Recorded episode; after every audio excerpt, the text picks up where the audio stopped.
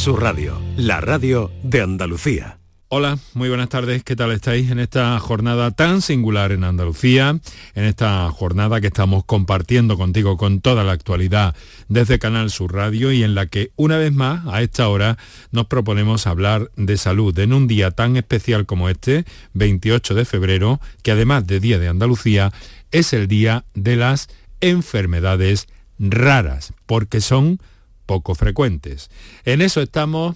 Muy buenas tardes y muchas gracias por estar a ese lado del aparato de radio.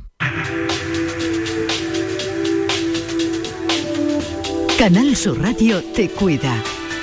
Por tu salud. Por tu salud con Enrique Jesús Moreno.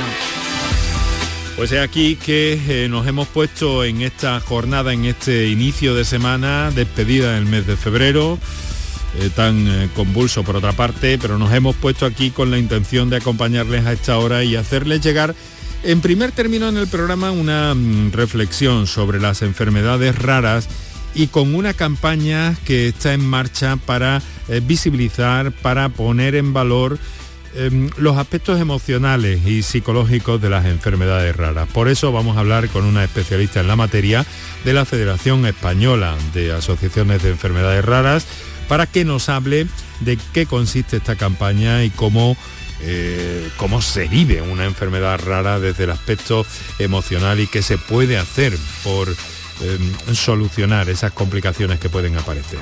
Además de eso, en la segunda parte del programa vamos a recuperar eh, pues algunos em, aspectos eh, que tienen que ver con otras enfermedades menos raras, como por ejemplo el colesterol o los problemas que tenemos en los pies. Y eso lo vamos a hacer gracias a, los sonidos que vamos a recuperar de intervenciones de los especialistas que nos acompañan cada tarde en este programa. Así que lo dicho, muchas gracias y estamos empezando esta edición del 28 de febrero, Día de Andalucía y Día de las Enfermedades Raras.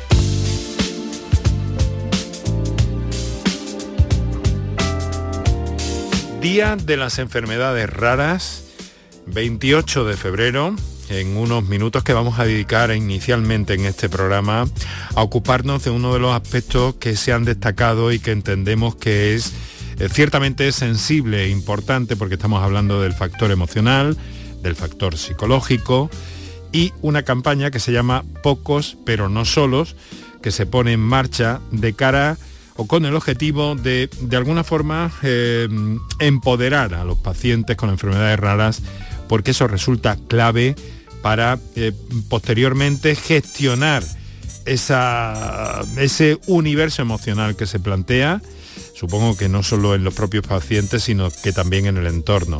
Es un placer saludar a Isabel Motero. Buenas tardes, Isabel. Hola, buenas tardes, Enrique que es psicóloga y responsable de atención psicológica de la Federación Española de Enfermedades Raras. Bueno, realmente el factor emocional siempre importante, pero con algunas peculiaridades, ¿no, Isabel, en el ámbito de las enfermedades raras?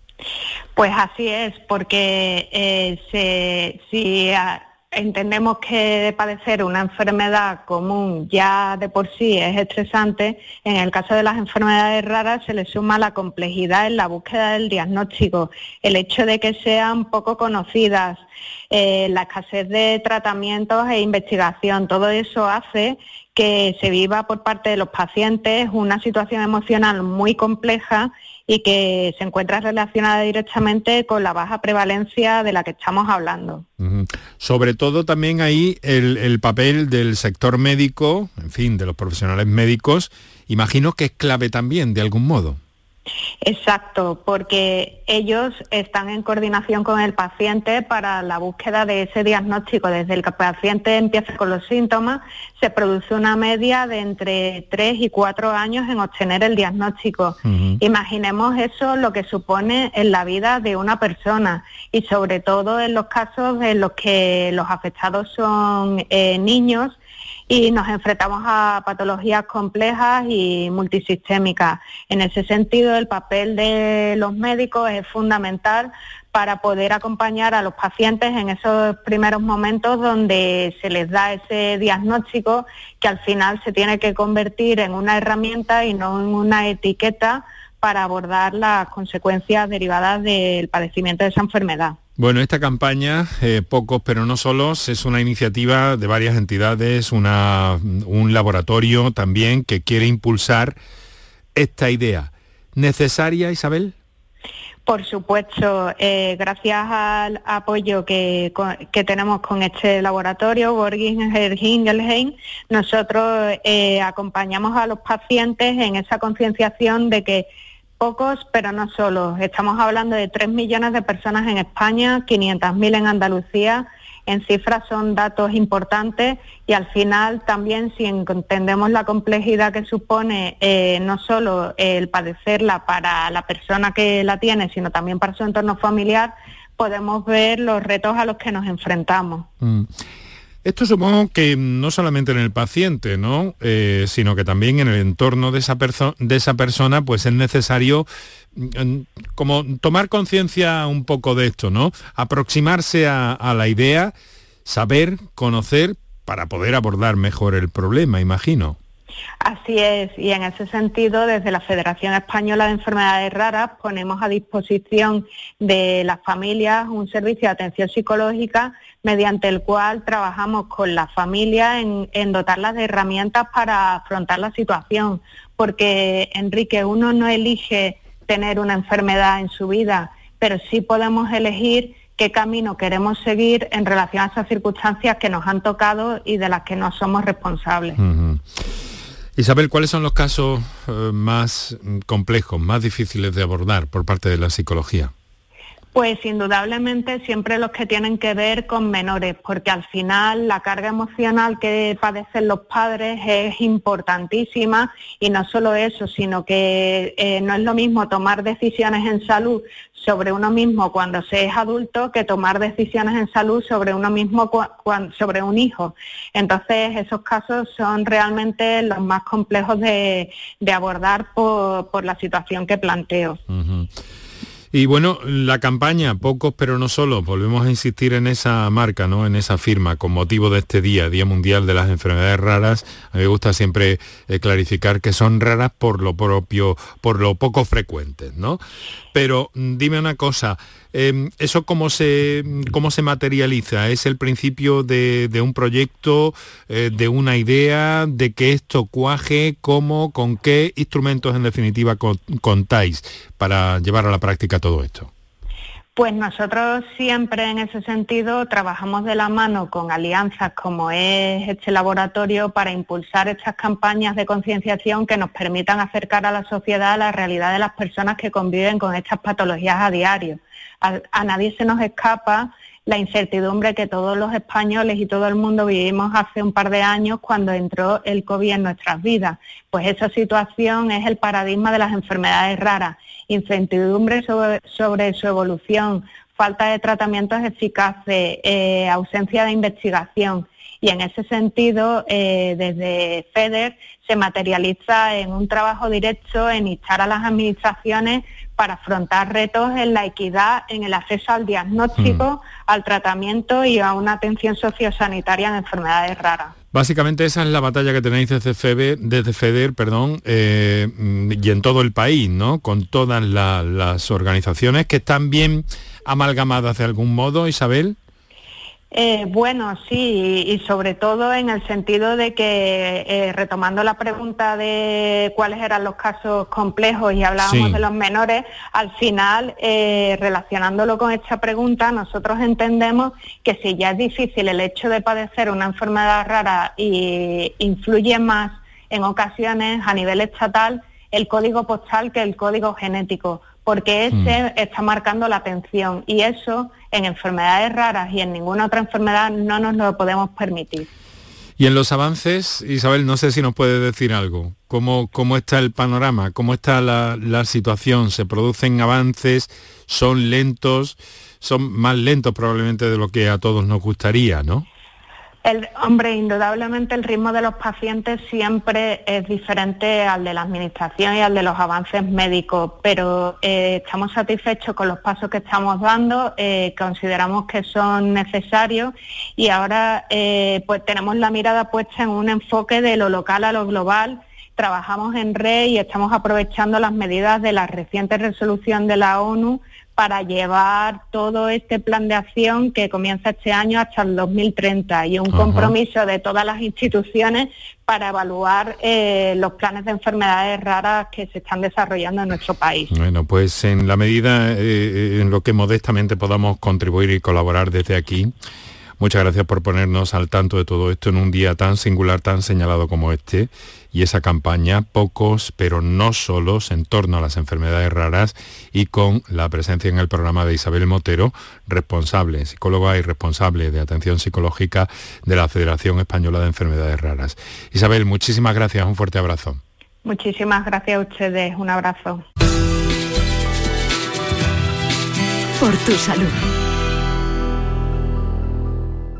Aquadeus, ahora más cerca de ti, procedente del manantial Sierra Nevada, un agua excepcional en sabor, de mineralización débil que nace en tu región. Aquadeus Sierra Nevada es ideal para hidratar a toda la familia y no olvides tirar tu botella al contenedor amarillo. Aquadeus, fuente de vida, ahora también en Andalucía.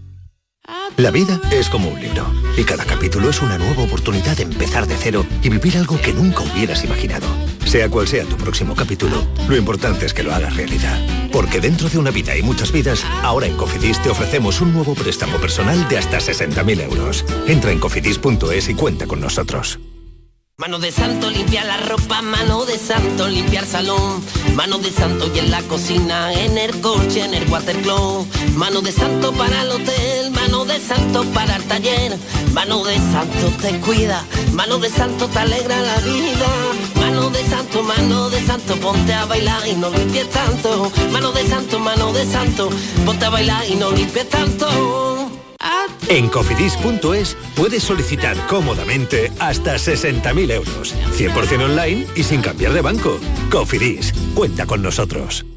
¿Estás lesionado? Elige la fisioterapia avanzada de Clínicas Beyman. En Clínicas Beyman ponemos a tu servicio fisioterapeutas de primer nivel equipados con la última tecnología. Nuestra meta es tu recuperación. Somos la fisioterapia oficial de 18 federaciones deportivas de Andalucía. Si necesitas recuperar tu salud, tu rendimiento y tu bienestar, pide tu cita en clínicasbeyman.es. Canal Sur Radio te cuida. Por tu salud con Enrique Jesús Moreno. Es el momento de entrar en la recuperación de esos sonidos de esos especialistas que nos han visitado eh, a lo largo de los dos, tres últimos meses aproximadamente y han compartido con nosotros experiencias y sobre todo han, eh, eh, han ayudado y orientado, sobre todo como nos gusta decir, a nuestros oyentes. En esas estamos, vamos a empezar hablando del mioma con la presencia de especialistas que nos ayudaron a comprender qué es el mioma y cuándo y cómo y por qué eh, se ha de realizar una histerectomía.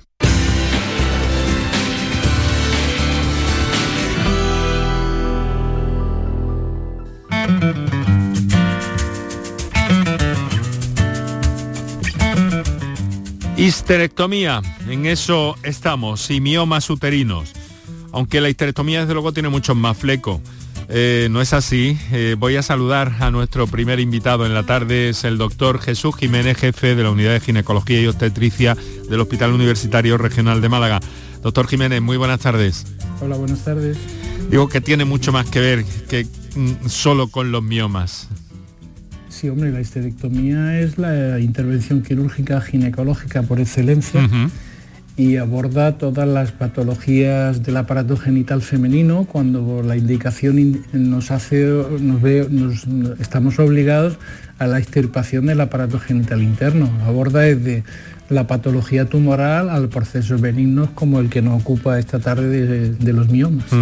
Específicamente, aunque tiene muchas colas desde luego también y, en fin, eh, sobre todo también eh, evolución en las técnicas para su abordaje que ustedes eh, pues recientemente han llevado a cabo un, curso, ¿verdad? Para, para, instruir a los profesionales en, este afine, en la utilización de técnicas mínimamente invasivas, ¿no es cierto, doctor? Sí, el Hospital Regional Universitario de Málaga tiene una trayectoria de abordaje laparoscópico, cirugía de mínima invasión, de la patología tanto benigna como maligna en los tumores ginecológicos, ya sean benignos o malignos, Y eso después de esa trayectoria y después de esos años de experiencia nos permite el bien hacer compartirlo con otros profesionales tanto del resto de provincias andaluzas como del resto del país.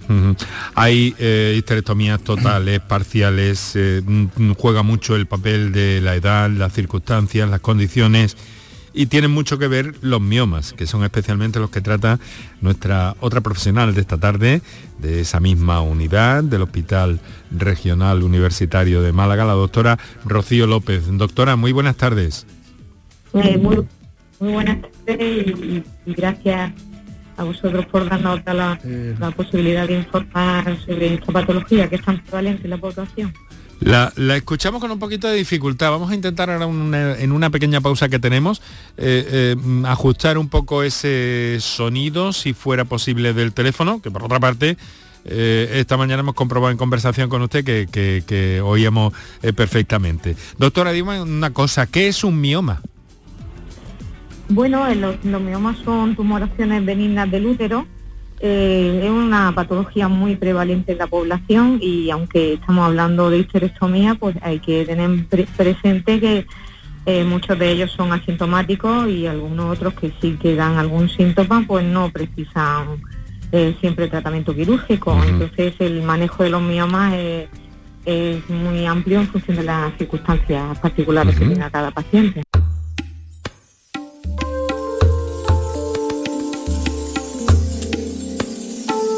Doctor Jesús Jiménez, no sé si nos puede responder un poco por seguir el hilo a esa, a, esa cuestión. Eh, Creo que sí, ¿verdad? Se produce el mioma. Eh, la ciencia cierta no lo sabemos, pero sí que conocemos que hay una serie de factores que influyen directamente. Sabemos que la esfera hormonal de la mujer tiene repercusión directa. Sabemos que las células del mioma con los estrógenos, que es la hormona femenina por excelencia, aumentan, crecen, ¿vale?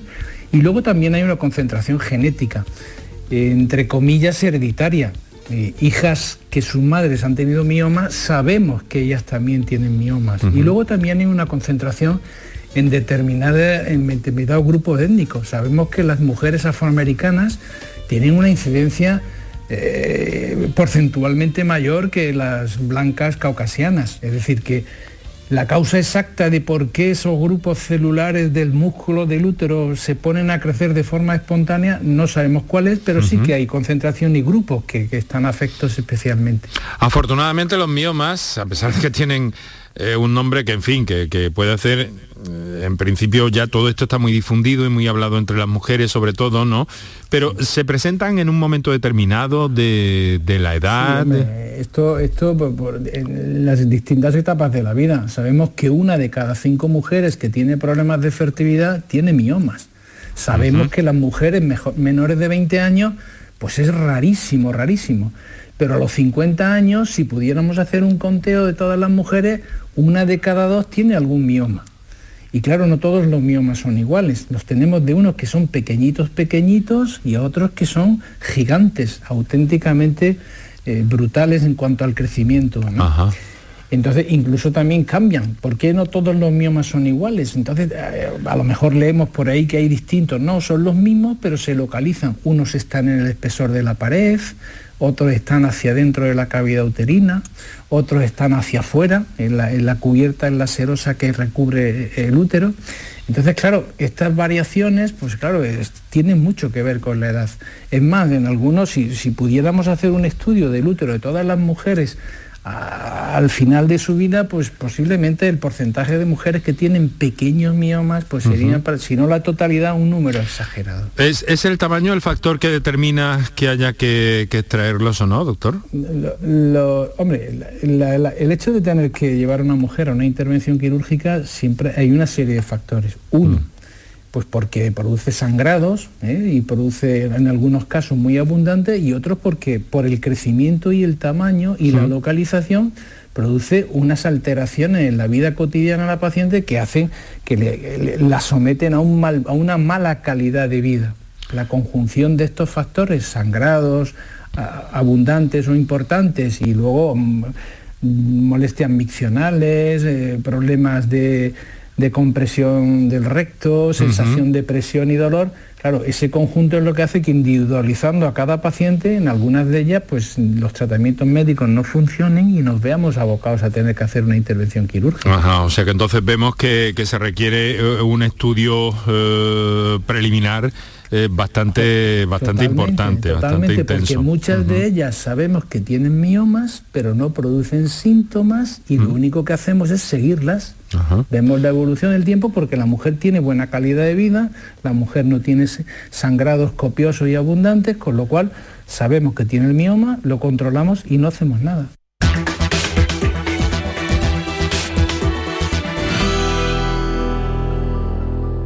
Eh, supongo también que, aunque vamos a, dejarlo, pero quiero, quiero apuntar también de alguna forma que precisamente la edad de, la mujer a la hora de una histerectomía es fundamental a la hora de tomar esa, esa decisión que tienen que tomar ustedes cuando se trata de ir a la histerectomía. Pero ahora quiero dar prioridad a nuestros oyentes, en concreto a una persona que nos telefonea desde Córdoba.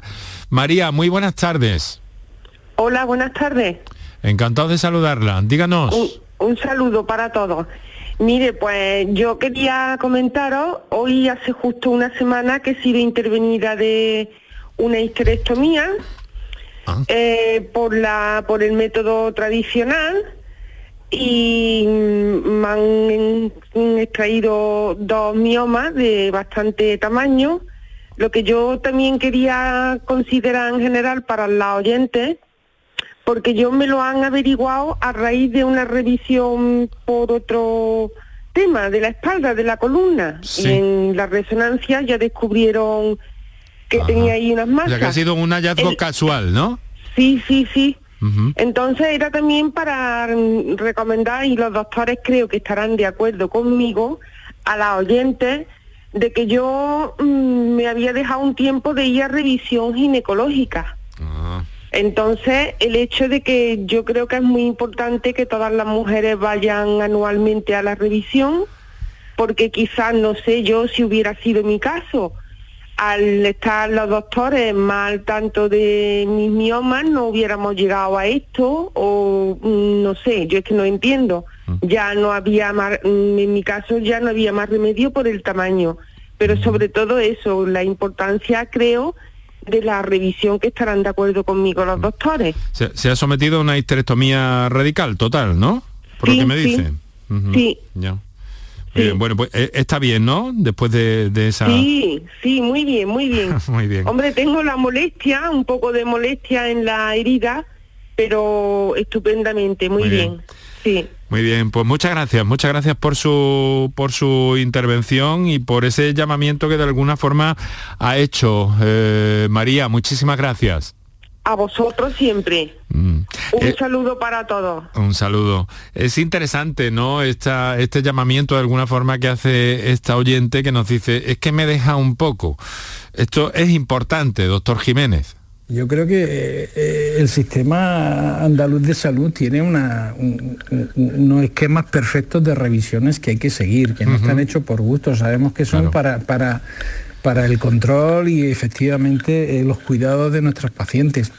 Efectivamente, a veces mm, eh, mujeres con molestias pélvicas, como es la que nos ha llamado, tenía una serie de dolores que ella ha referido a la espalda y lógicamente ahí el hallazgo. Lógicamente, unos miomas del, del calibre o el tamaño tan importante que ella ha tenido, si hubiera hecho su, hubiera comentado a su médico general o a sus revisiones de de, prevención del cáncer genital femenino que se hacen periódicamente, eh, pues, lógicamente ante, ante cualquier síntoma, unas tumoraciones tan grandes, lógicamente en una exploración, una exploración básica hubieran sido detectadas. Efectivamente, es muy importante el seguimiento, no en el caso concreto de los miomas, sino del resto de patologías en general. Claro, del conjunto de, circunstancias y de patologías. Doctora, eh, por ratificar un poco esta idea ¿no? que ha lanzado nuestra nuestra oyente. Fundamental que ese seguimiento eh, nos lo tomemos en serio todo.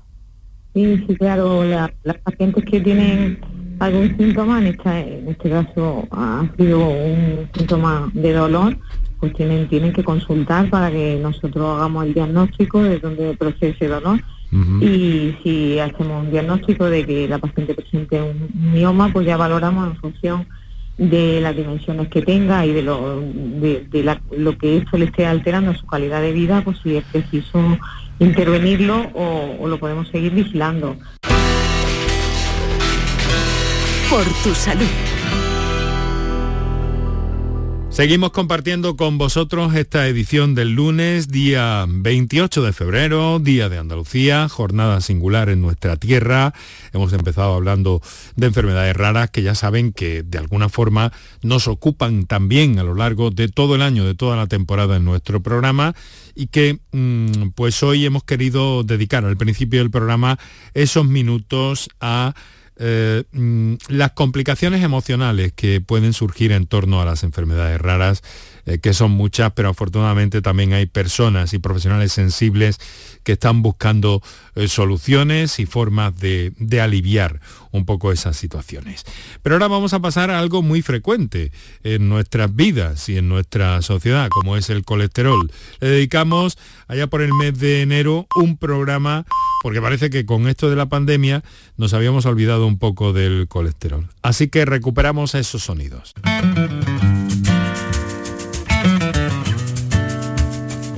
¿Y crees que eh, todo esto de la pandemia ha hecho que nos olvidemos un poco del colesterol, Juan Sergio? Eh, yo diría no nos hemos olvidado del todo. Es verdad que los niveles de control que los médicos de atención primaria venimos realizando quizás han disminuido los controles, aunque lo hemos retomado con energía renovada. Yo diría que eh, a partir del año 2021, en el primer semestre, ya se retomó el control de los pacientes crónicos eh, compatibilizando este control de pacientes crónicos con la atención a la pandemia que durante este último año ha recaído fundamentalmente en los médicos de atención primaria. Hemos hecho las dos cosas y yo en mi experiencia personal venimos controlando a los pacientes, le venimos haciendo sus analíticas, sus controles periódicos eh, a los hipertensos, diabéticos, hipercolesterolémicos, que es el tema que hoy nos ocupa, y atendiendo a la vez lo que son las consecuencias de la pandemia. Bueno, no sé si conoces, quiero presentarte a nuestro invitado esta tarde en el programa, que es el doctor Leopoldo de Isla. Doctor, muy buenas tardes. Hola, muy buenas tardes y muchísimas gracias por la, por la invitación.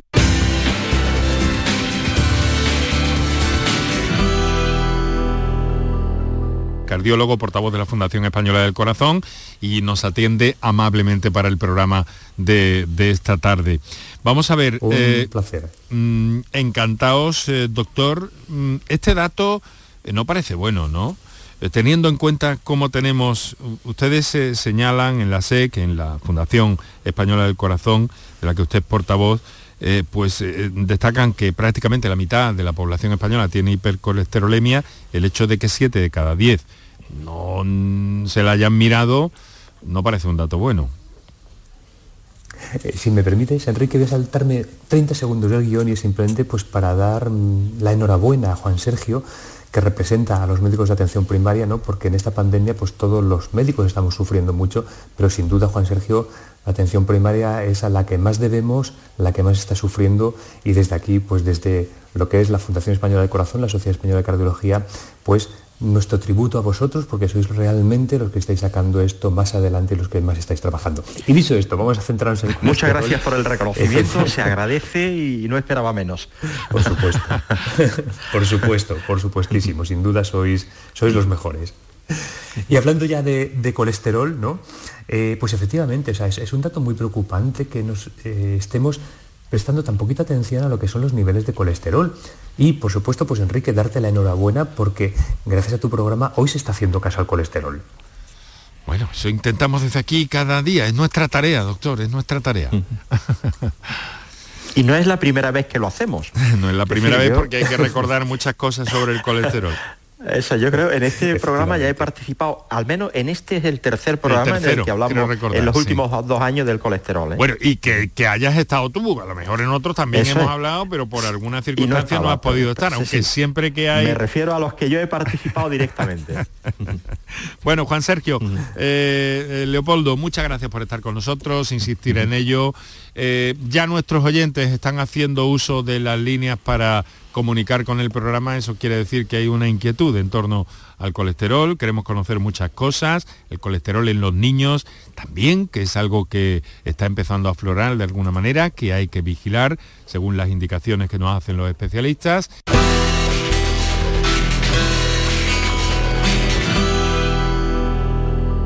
David, buenas tardes. Hola, buenas tardes. ¿Desde dónde nos llama, por favor? Pues le llamo desde Almería. Almería. Pues adelante, ¿cuál es su pregunta, su inquietud? Pues mi inquietud básicamente es cuál es eh, el índice que marca la OMS referente al colesterol, porque eh, mi índice es 220, 230 y cuando voy a primaria, a, consulta primaria, me dice que no, que estoy dentro de los valores que marca la OMS y ahora mismo me estoy un poco descolocado. Mm. Bueno, pues vamos a aclarar esto. ¿Le parece, eh, Leopoldo, que, le pasemos la pregunta a Juan Sergio? Me parece perfecto y entiendo perfectamente. por alusiones, por alusiones a primaria. Por la, por la referencia primaria, sí. Juan Sergio. Yo, creo que hemos de dejar claro mm, ya de entrada dos cosas. Primero, eh, pacientes que han tenido un evento cardiovascular previo, es decir, lo que llamamos los médicos pacientes en prevención secundaria, es decir, pacientes que han tenido un infarto de miocardio, una angina de pecho o cualquier otra patología vascular. En este tipo de pacientes hay que ser muy estricto en el control de los niveles de lípido, en el control de los niveles de colesterol. Este es un grupo especial. Y la mayoría de los pacientes que, vemos en las consultas, afortunadamente, no han tenido un evento cardiovascular previo. Es decir, no han sufrido ni una angina de pecho, ni un infarto, ni un ictus, ni nada parecido, afortunadamente. ¿Qué ocurre con estos pacientes? ¿Qué, hay, qué medida hay que o, qué parámetros tenemos que analizar a la hora de decidir poner o no un tratamiento farmacológico para estos pacientes? El colesterol es un factor de riesgo, no es una enfermedad en sí mismo, es un factor que contribuye cuando está elevado a que pueda producirse un infarto de miocardio, un ictus, una angina de pecho, pero no solo él, ese, factor de riesgo que es el colesterol se asocia y multiplica el riesgo si coexisten a la vez otro tipo de factores como la hipertensión arterial, la diabetes o lo más importante, el tabaquismo.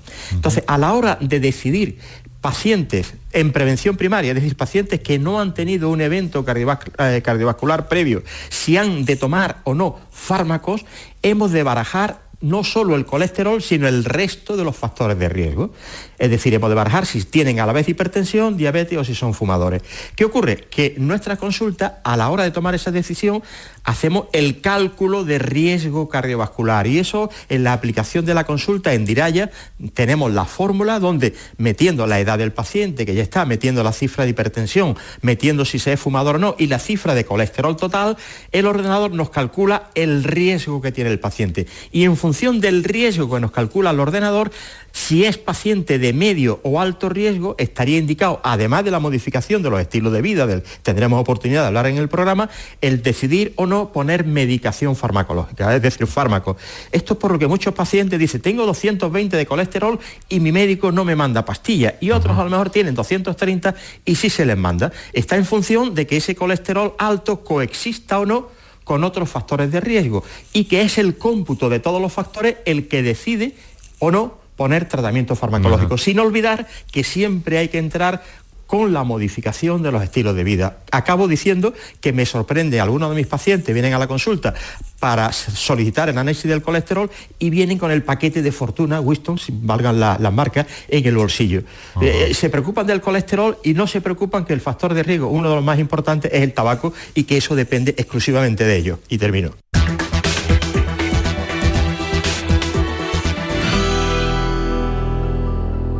Doctor de Isla, eh, mm, mm, se produce una especie de desconcierto cuando te dicen, bueno, tienes lo que le han dicho a un compañero esta mañana, por ejemplo, en la consulta, ¿no? Le han dicho, tienes el colesterol un poco alto, pero no te preocupes porque también el bueno, el malo lo tienes alto, pero el bueno también. Eh, y eso como que despista un poco al paciente, ¿no?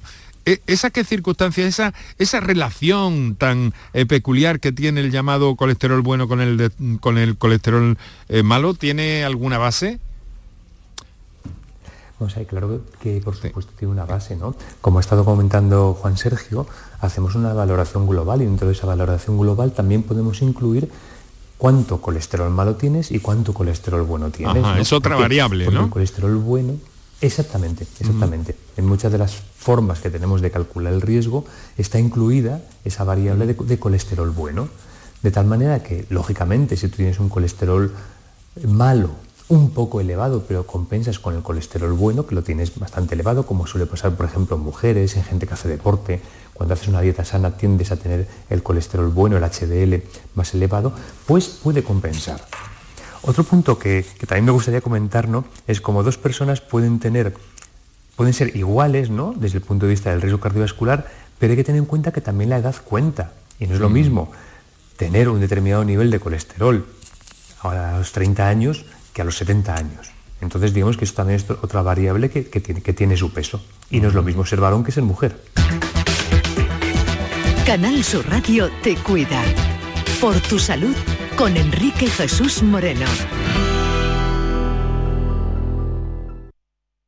Escuchas Canal Sur Radio en Sevilla. Vente a Dimarsa, ponte mis manos y dile chao, dile chao, dile chao, chao, chao, empieza ya tu autoconsumo nuestro petróleo es el sol. Leques fotovoltaicas Dimarsa y despreocúpate de la factura de la luz. Dimarsa.es. Bienvenidos a Sacaba. Mil metros de electrodomésticos con primeras marcas. Grupos Whirlpool, Bosch y Electrolux. Frigoríficos, lavadoras, hornos, vitros. ¿Quieres más? Aires acondicionados, aspiradoras, pequeños electrodomésticos. Y financiamos en 12 o 20 meses sin intereses solo tú y Sacaba. Tu tienda de electrodomésticos en el Polígono Store en calle nivel 23. Ven a ver nuestra exposición y sus 25 años de experiencia. Sacaba. El resumen de la jornada con la última hora del deporte, la economía y el análisis lo tienes en el Mirador de Andalucía. De lunes a viernes desde las 7 de la tarde con Natalia Barnés.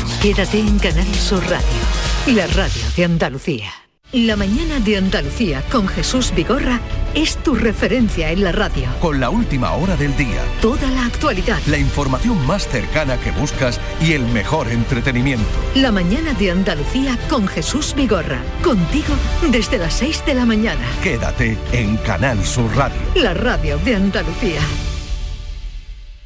Pues entramos en nuestro tramo final el tramo final que vamos a dedicar em, a, recuperar uno, uno, de los encuentros que mantenemos más elementales, porque tiene que ver con nuestros pies, con nuestra forma de andar y con las complicaciones que a nivel podológico pueden surgir, y para eso contamos de vez en cuando con la presencia de Silvia San Juan, que es vocal del Colegio de Podología de Andalucía y que nos eh, ayuda a comprender, a saber y sobre todo orienta a nuestros oyentes. Con este eh, bloque dedicado a la podología con el que vamos a consumir los minutos de finales del programa de hoy.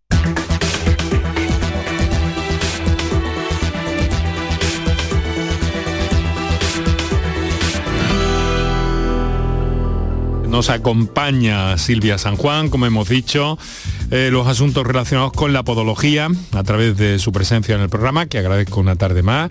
Silvia, muy buenas tardes. Buenas tardes, Enrique. Encantada de estar otra vez aquí en tu programa. Pues encantados por nuestra parte, desde luego. Silvia San Juan es vocal por Córdoba del Colegio Profesional de Podología de Andalucía y quiero que nos explique la enfermedad de Miller-Base te lo digo más o menos bien, ¿no? Muller, Muller, Muller. Muller Weiss. Muller, eh, Muller Weiss. ¿Qué es lo que tiene Rafa Nadal? Sí, bueno, no lo tiene de ahora. Parece que eso lo tiene de un día para otro y desde el 2005 viene acarreando esta enfermedad. Es una, una enfermedad que, es, que, está en los pies, vamos. Efectivamente, está en el escafoide. Se la conoce también como el escafoide. El escafoide, el escafoide está en el pie, también tenemos otro escafoide en el, en el carpo, en la, muñeca, pero tenemos un escafoide también en el tarso, en el, en el pie. Y, el escafoide es un hueso muy importante en, la estructura del pie porque es como la pieza clave del arco longitudinal interno del pie y, nos mantiene la bóveda del pie como una pieza de puzzle encajada. ¿Y qué le pasa al escafoide de Rafa Nadal? Pues el escafoide de Rafa Nadal eh, sufre una osteocondrosis. Eso es una deformación del escafoide que probablemente lo, viene a caer acarreando ¿no? desde el 2005, incluso antes, en su infancia, por una deformación del escafoide en la etapa de crecimiento. Al recibir ese escafoide una serie de fuerzas, tanto del retropié como del antepié, y ese pie no tener una pisada adecuada, pues produce una serie de compresiones en ese escafoide que termina mm, cogiendo la forma como de coma, el escafoide, que se ve muy, muy bien en una radiografía en carga de ese tipo de, escafoide deformado, que normalmente suele ser secundario en la enfermedad de Muller-Weiss a un Kohler 1, que es una osteonecrosis de ese escafoide porque pierde la vascularización. Con esas nomenclaturas, ¿duele? Bastante. Además, mm, en estadio, mm, o sea, en su etapa inicial, pues se puede tratar eh, con plantillas para siempre quitando el apoyo ¿no? en ese escafoide, intentar liberar ese escafoide. ¿Y, no tiene arreglo, Silvia? Mm, a ver, el arreglo que tiene él ya es quirúrgico. Eso es una deformación del escafoide. Ese escafoide llega un momento en que incluso se fractura.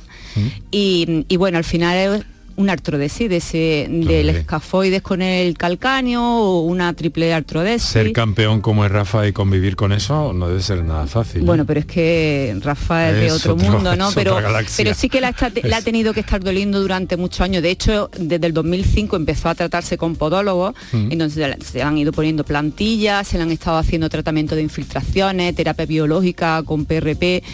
Y bueno, eso le ha ido produciendo que vaya saliendo ¿no? al paso, pero es complicada, es una, una enfermedad compleja y, al final termina en un tratamiento quirúrgico. Rafa es otra galaxia sin duda alguna. Bueno, hay otras eh, cuestiones, otras cuestiones que nuestros oyentes están empezando a plantear ya. Y yo te quería preguntar una cosa, eh, Silvia, antes de que hagamos la pausa y recordemos los teléfonos para nuestros oyentes.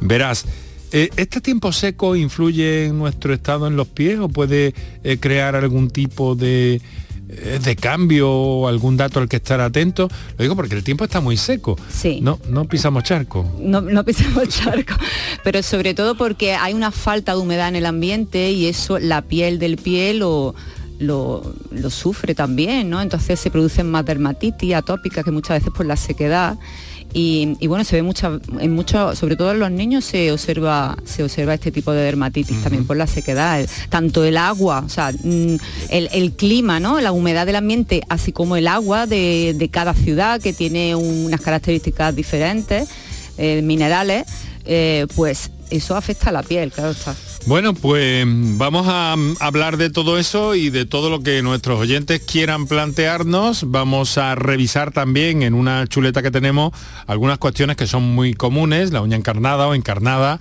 eh, qué es, qué tratamientos tiene, conservadores, porque puede llegar a haber una cirugía ahí un poquito compleja, ¿no? Claro. Y entonces vamos a intentar evitar todo, todo eso. Sí, pero, para ir al podólogo, o sea, aparte de todas estas patologías, hoy yo quiero aprovechar, ¿no? Que, el día de los enamorados. Y que en vez de regalar tantas flores y tantos bombones, pues se puede regalar un poquito de salud y una visita al podólogo, regalar al, al novio o a la mujer, pues mira, un estudio mecánico no está, no está de más y además es bastante, bastante original. Un estudio mecánico. Un estudio biomecánico de la pisada, que ahora hay tanta gente que le gusta hacer deporte, pues mira, es una cosa muy original, un regalo muy especial. Y que además puede evitarnos lesiones y complicaciones a nivel esquelético muchísimas. Seguro que el novio lo va a agradecer mucho más que, que la cena. Muy bien, pues recogemos tu, tu propuesta desde aquí.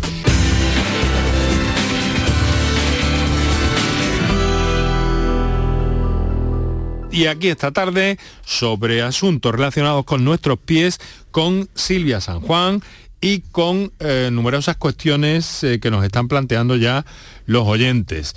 Pero vamos a empezar, vamos a ver un poquito del programa que, luego los oyentes nos mandan por otros senderos. Si yo quería ver hoy el problema de la uña encarnada que es, que es muy frecuente, tengo entendido. Sí, es muy frecuente y lo primero es decirte que no, que todo el mundo cree que es uña encarnada y es uña encarnada, efectivamente, encarnada. Bueno, pues la uña encarnada, las causas de la uña encarnada, pues puede ser un mal corte de la uña, que siempre se recomienda, pues mm, eh, en todos los libros, en todas las revistas pone que el corte recto de la uña es lo suyo, pero tampoco hay que hacerlo tan recto porque muchas veces esos picos que se dejan muy rectos pueden clavarse. Hay que un poco redondear esos picos, bien con una, con una lima ya al finalizar cuando cortes con la, con la tijera, con unos alicates. Yo recomiendo siempre unos alicates, porque el corta uña es muy impreciso a la hora de cortar la Unos uña. alicates, no nos asustes. pero Silvia, hay que tú ali- sabes que hay decir, ali- adica- hay alicates decir alicates y de decir uso uña, doméstico es mm, tiene un corte mucho más preciso que un, Ajá. que un corta uña. Pero entonces siempre el problema de la uña encarnada tiene que ver entonces con, con una veces- mala gestión a del... veces por el mal corte, otras veces por un calzado inadecuado, no controlamos que al niño le quede, por ejemplo, a nuestro hijo se le quedan los zapatos pequeños en el crecimiento, entonces eh, tienen ese problema por un microtraumatismo y también eh, porque la- por la forma de la uña, una uña en teja o bien hay una disposición de una exostosis debajo de, de la lámina ungueal que está empujando la uña hacia arriba y hace que se clave por los laterales. Pero casi la mayoría de las veces es por un mal corte de uña. Corte. Y sobre todo también en los niños porque se arrancan las uñas, tienen esa, esa manía de... Y eso puede, puede producir un problema. eh, claro, claro. Y, y esa uña se encarna y entonces mm, hay que poner un tratamiento antibiótico, hay, hay tratamientos conservadores como es la ortonisia, que es como una especie de, como dijéramos un bracker para la uña, ¿no? Corregir esa, esa guía de, o sea, ese crecimiento de la uña, pero con una especie de unos dispositivos como si fuera una especie Los de alambre. o algo eh, así, ¿no? Efectivamente, para conseguir que esa uña crezca eh, sin clavarse Porque doler duele. Duele muchísimo y, y bueno, como te estaba diciendo, cursa con infección. eh, muchas veces esa infección se puede, puede pasar de parte blanda a lo que es el hueso y nos podemos encontrar con una osteomelitis y cuidado, eso ya es una infección con palabras mayores. Eh, Es muy frecuente, me dice, o Es relativamente bastante frecuente. sí. Y la mayoría de la gente pues piensa que eso se soluciona sacando la uña entera, haciendo una abulsión de la uña y no es así. Eh, se puede solamente hacer una cirugía que los podólogos estamos especializados en hacer este tipo de cirugía en nuestras consultas, es una cirugía ambulatoria en la que se mm, estirpa o bien eh, el, el lateral de la uña de un canal, del canal peroneal o el canal tibial, o ambos, mediante técnicas pues con cáusticos como es la técnica del fenol, que es la técnica gold estándar en el, en el tema de la cirugía de cirugía ungueal o con, trata- mm, o- o con la extracción de la uña. No, no hace falta sacar la uña entera, que muchas veces sacan la uña entera, eh, viene el, el- el paciente a la consulta, me han sacado la uña, la uña entera y me ha vuelto a salir, claro, porque no le han cauterizado la matriz, no le han esterilizado esa matriz y entonces la uña vuelve a salir, el problema lo volvemos a tener porque muchas veces es por la forma de esa uña que una y otra vez va a clavarse, no, no es el caso de que se la esté cortando mal, sino por la no por morfología en sí de la uña. del- Claro, del es una usuario, uña en de- teja, una uña, que suele ensancharse, más estrecha en la matriz y luego suele ensancharse y entonces pues viene el problema una y otra vez, aunque te saquen la uña todas las veces que quieran. Y muchas veces el problema es que se saca esa uña con un arrancamiento y estropean la matriz y entonces pues ya nos quedamos ya con la uña encarnada más. Mm. una uña en bañera cuando diga esa uña de crecer pues se atranca Bueno, ¿no? en el borde Y eso tal. conviene abordarlo, porque si se deja, ¿qué? Porque si, si tienes la uña encarnada y no te duele, ¿qué pasa? No, es que la uña encarnada duele. O sea, no te- Duele. no, no hay uña sin dolor. No, No hay, uña sin encarnada dolor. sin dolor. Vale. Y sobre todo evitar la infección en este tipo de. O sea que de entonces la- la- la- la- hay, Hay que personas que, se solucionarla. aguantan. Se aguantan y al final vienen con la urgencia, ¿no? Porque cada dos por tres tienen una paroniquia, se le inflama lo que es el rodete periungueal, están con infecciones con reci- o sea, recidivantes y como te comentaba, esa infección puede complicarse y mucho.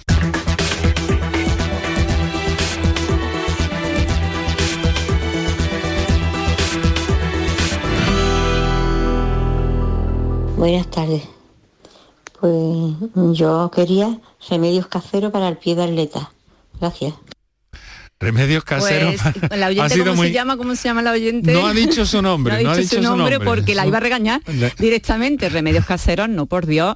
Lo que tiene usted que hacer es con un pie de atleta acudir al podólogo. No pretenda usted curarse una cosa, automedicarse y curarse con ajo y perejil o poniéndose, yo qué sé, el listerine o las cosas que ven en internet en unos hongos. Por favor, vaya usted al podólogo, que es quien tiene que tratarle este problema. Esto es una patología, el pie de atleta es una micosis interdigital y tiene que tratarse en el sitio donde se tiene que tratar, en el podólogo, no con remedios caseros. Así que no le dio ningún remedio casero.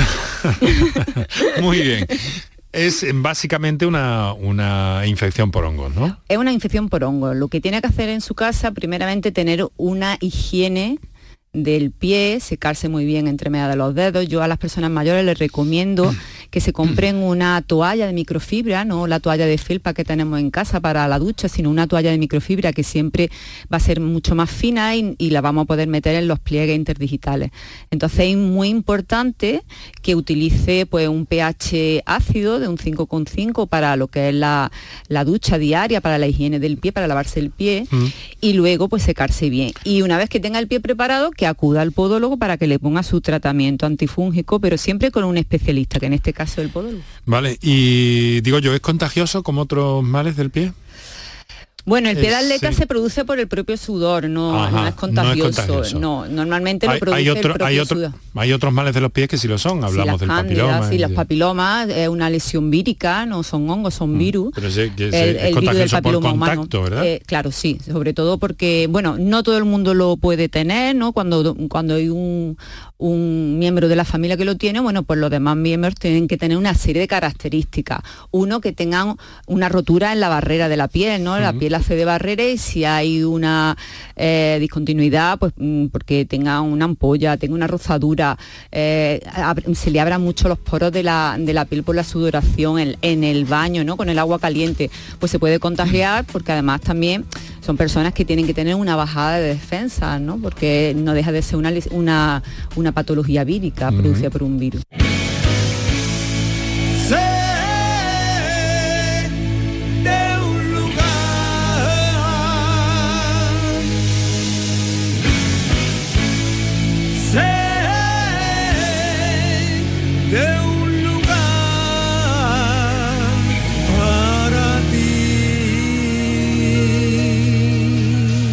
Pues lo vamos a dejar aquí, eh, con el mejor de los saludos, nuestros mejores deseos y también convocaros mañana, martes, este primero de marzo que se avecina ya, y con, con un tema que vamos a proponeros relacionado con la diabetes y cómo las personas con diabetes jóvenes quieren impulsar, quieren implicarse en las asociaciones de pacientes para así conseguir más retos.